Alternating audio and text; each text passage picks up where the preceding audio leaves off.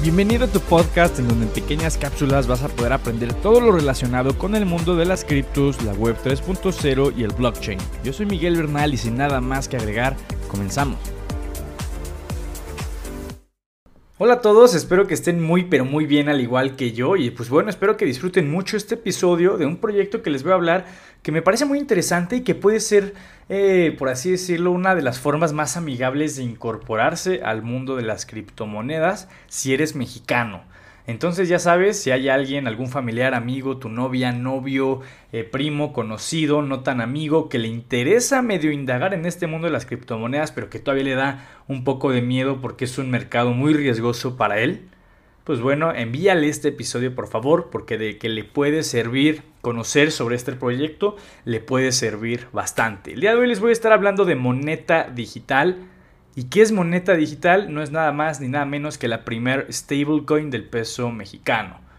Oye Mike, ¿qué es stablecoin? Ah, ok, si no sabes qué es, ahorita lo vamos a aterrizar un poco más. Moneda digital, o su, ticker es MMXN, bastante parecido al, al, nombre con el que se le conoce al peso mexicano en el mercado de divisas internacional o mercado Forex que es MXN, pues este stablecoin es MMXN, simplemente es una letra M adicional. Pues bueno, al ser una stablecoin del peso mexicano, ¿qué quiere decir? Que un MMXN es igual a un MXN o peso mexicano. ¿No? O sea, en pocas palabras, esta cripto siempre debería valer lo mismo que el peso mexicano, que la divisa fiat, ¿no? Nuestra moneda eh, oficial, si así lo quieres ver, en México. Pero bueno, ¿qué pasa? Pues bueno, este es un stablecoin, pero pues recuerda, creo que ya es sabido que hay diferentes tipos de stablecoins.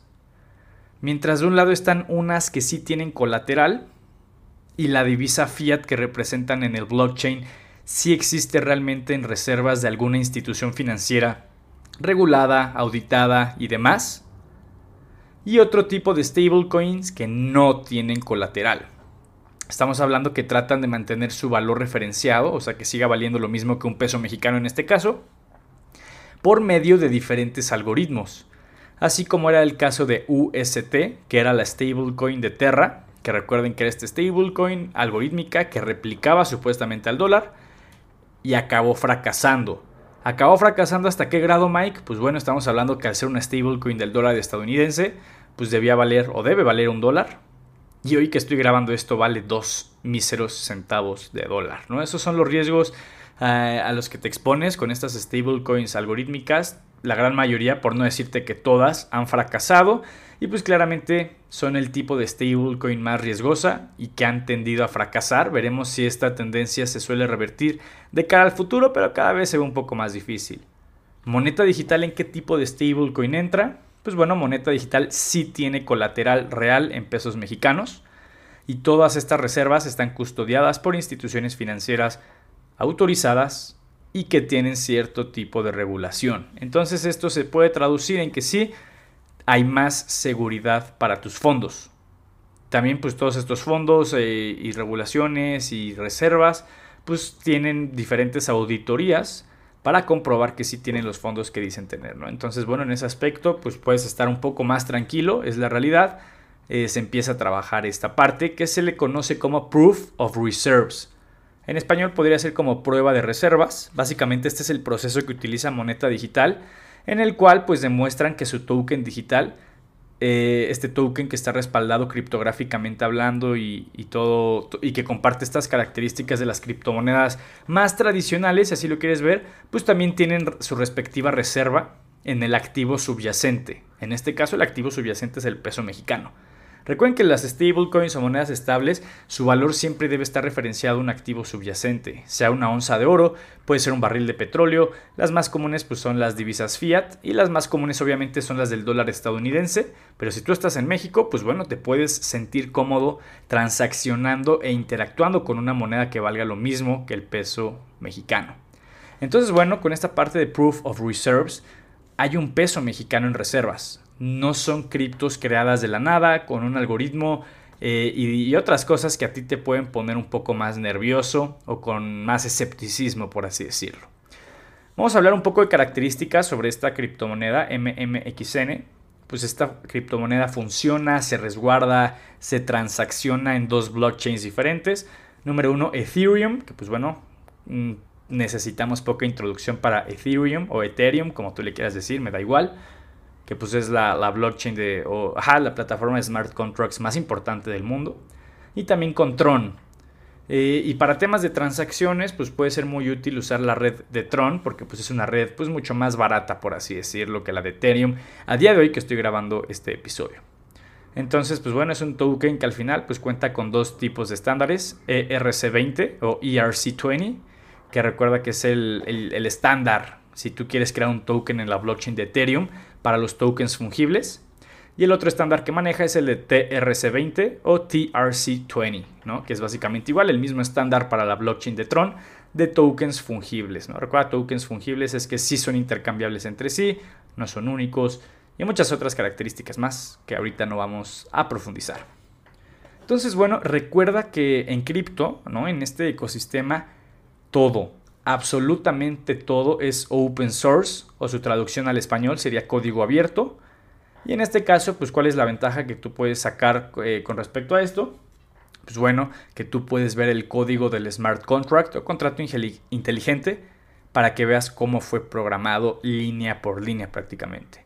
Si te interesa ver esto, digo, esto aplica pues para gente que entienda sobre programación, desarrollo, código, smart contracts y demás. Pero bueno, no está de más pues que tú le puedas dar una checada aunque no entiendas absolutamente nada, así estuve yo en su momento y a día de hoy te puedo decir que tampoco es como que entienda mucho acerca de código. Pero bueno, si te interesa verlo, aunque sea de chismoso, pues te dejo un link en la descripción del episodio para que vayas ahí al GitHub eh, y veas el código original eh, del contrato inteligente con el que se publicó pues básicamente este stablecoin de moneda digital. Entonces bueno, ya hablando un poco del proyecto en general, pues toca hablar un poco del día a día, de las aplicaciones reales que esto puede llegar a tener, porque queda claro que esto no va en forma de inversión o especulación. O sea, esta no es una cripto token como podría ser eh, AVAX de Avalanche, el Ether de Ethereum y demás, que tú pues, puedes comprar pensando que estas se van a revalorizar o van a subir en un corto, mediano o largo plazo, dependiendo de tu, tu análisis. Estas se pueden utilizar, o esta stablecoin más bien, se puede utilizar para situaciones un poco distintas a estas que acabo de mencionar. Número uno, transacciones. Estamos hablando que pues, transacciones pues, puede involucrar lo que haces tú en el día a día cuando pagas por ciertos productos o servicios.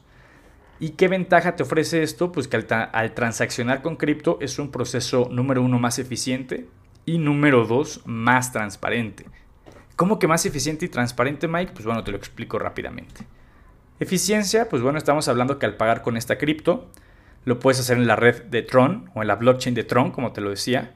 Aquí la transacción se finaliza en 2-3 segundos y queda ya completamente confirmada en 20 segundos. Esto es algo importante porque, bueno, número uno, que quede completamente, bueno, que se finalice la transacción es que ya no es, ya, es irreversible, ¿ok? O sea, ya está ahí guardada, por así decirlo, confirmada y demás.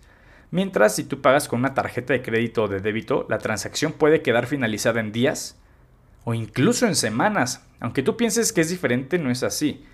De verdad, los bancos y las diferentes instituciones financieras que, que, echan la mano o que ayudan en este proceso de, eh, de procesamiento más bien de transacciones, son muchos intermediarios y, al final es un proceso muy tardado, aunque tú pienses que es rápido y que en cuanto tú pagas con tarjeta se ve reflejado en tu aplicación del banco, no está realmente confirmada y los saldos no se han intercambiado entre sí. Solamente se congeló tu saldo, por así decirlo, aunque el dinero o la transacción no haya quedado completamente confirmada o finalizada. Entonces sí, esto es un proceso más eficiente, el transaccionar con cripto. Y número dos, pues es más transparente porque estamos hablando que tanto el comercio como tú, ¿no? Porque esto la ventaja es para ambas partes. O sea, yo que voy a transaccionar o el comercio que puede estar eh, aceptando este stablecoin, los dos, las dos partes pueden validar esta transacción en la blockchain en cualquier momento, en cualquier lugar, desde cualquier dispositivo con conexión a Internet. Tú dime, ¿eso lo podrías hacer con tu dinero y con tus transacciones del banco? Te ahorro la respuesta, ni le pienses mucho, es imposible que eso pase.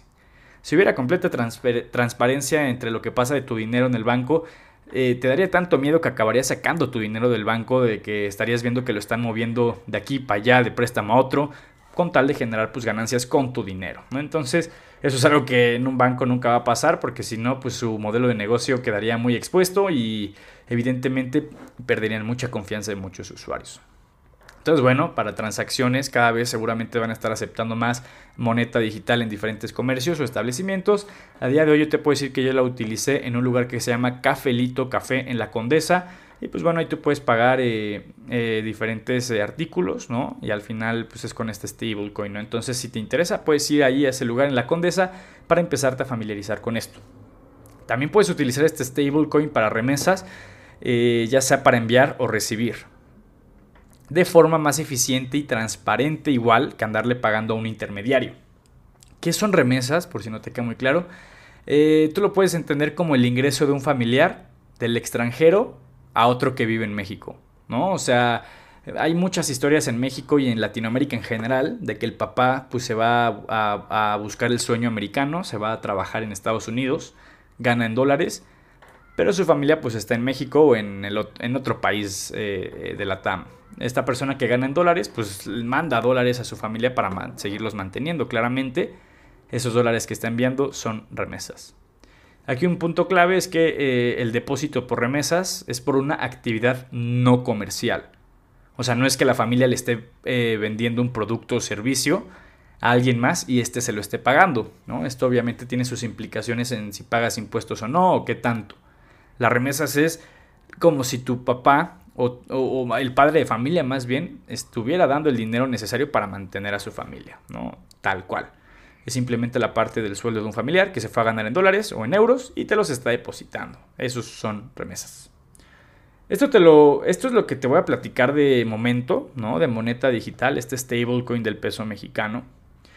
Hay más información, si te interesa podemos hacer parte 2. Ya sabes que si tienes alguna duda sobre este stablecoin, eh, pues me puedes mandar mensaje directo en Instagram y yo en cuanto tenga la oportunidad te voy a contestar. A veces me tardo más, a veces menos, porque hay momentos en donde sí estoy muy ocupado y me llegan muchísimos mensajes, pero no es que te esté ignorando ni para nada, no lo pienses. Entonces, lo único que te puedo decir es que tienen muchos proyectos chingones en camino y ustedes van a ser los primeros en saberlo en mis redes sociales, ¿no? Ya saben, ahí les dejo mis redes sociales en la descripción del episodio.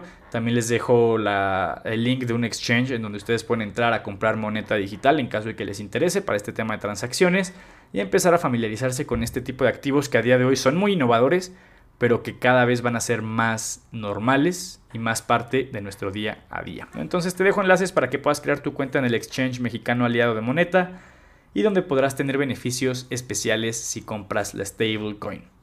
Pero bueno, básicamente era todo lo que quería compartirte. Espero te haya gustado el episodio y muchas gracias por el apoyo. Por favor, si no has calificado el podcast, hazlo. Ayudarías mucho a este pequeño proyecto.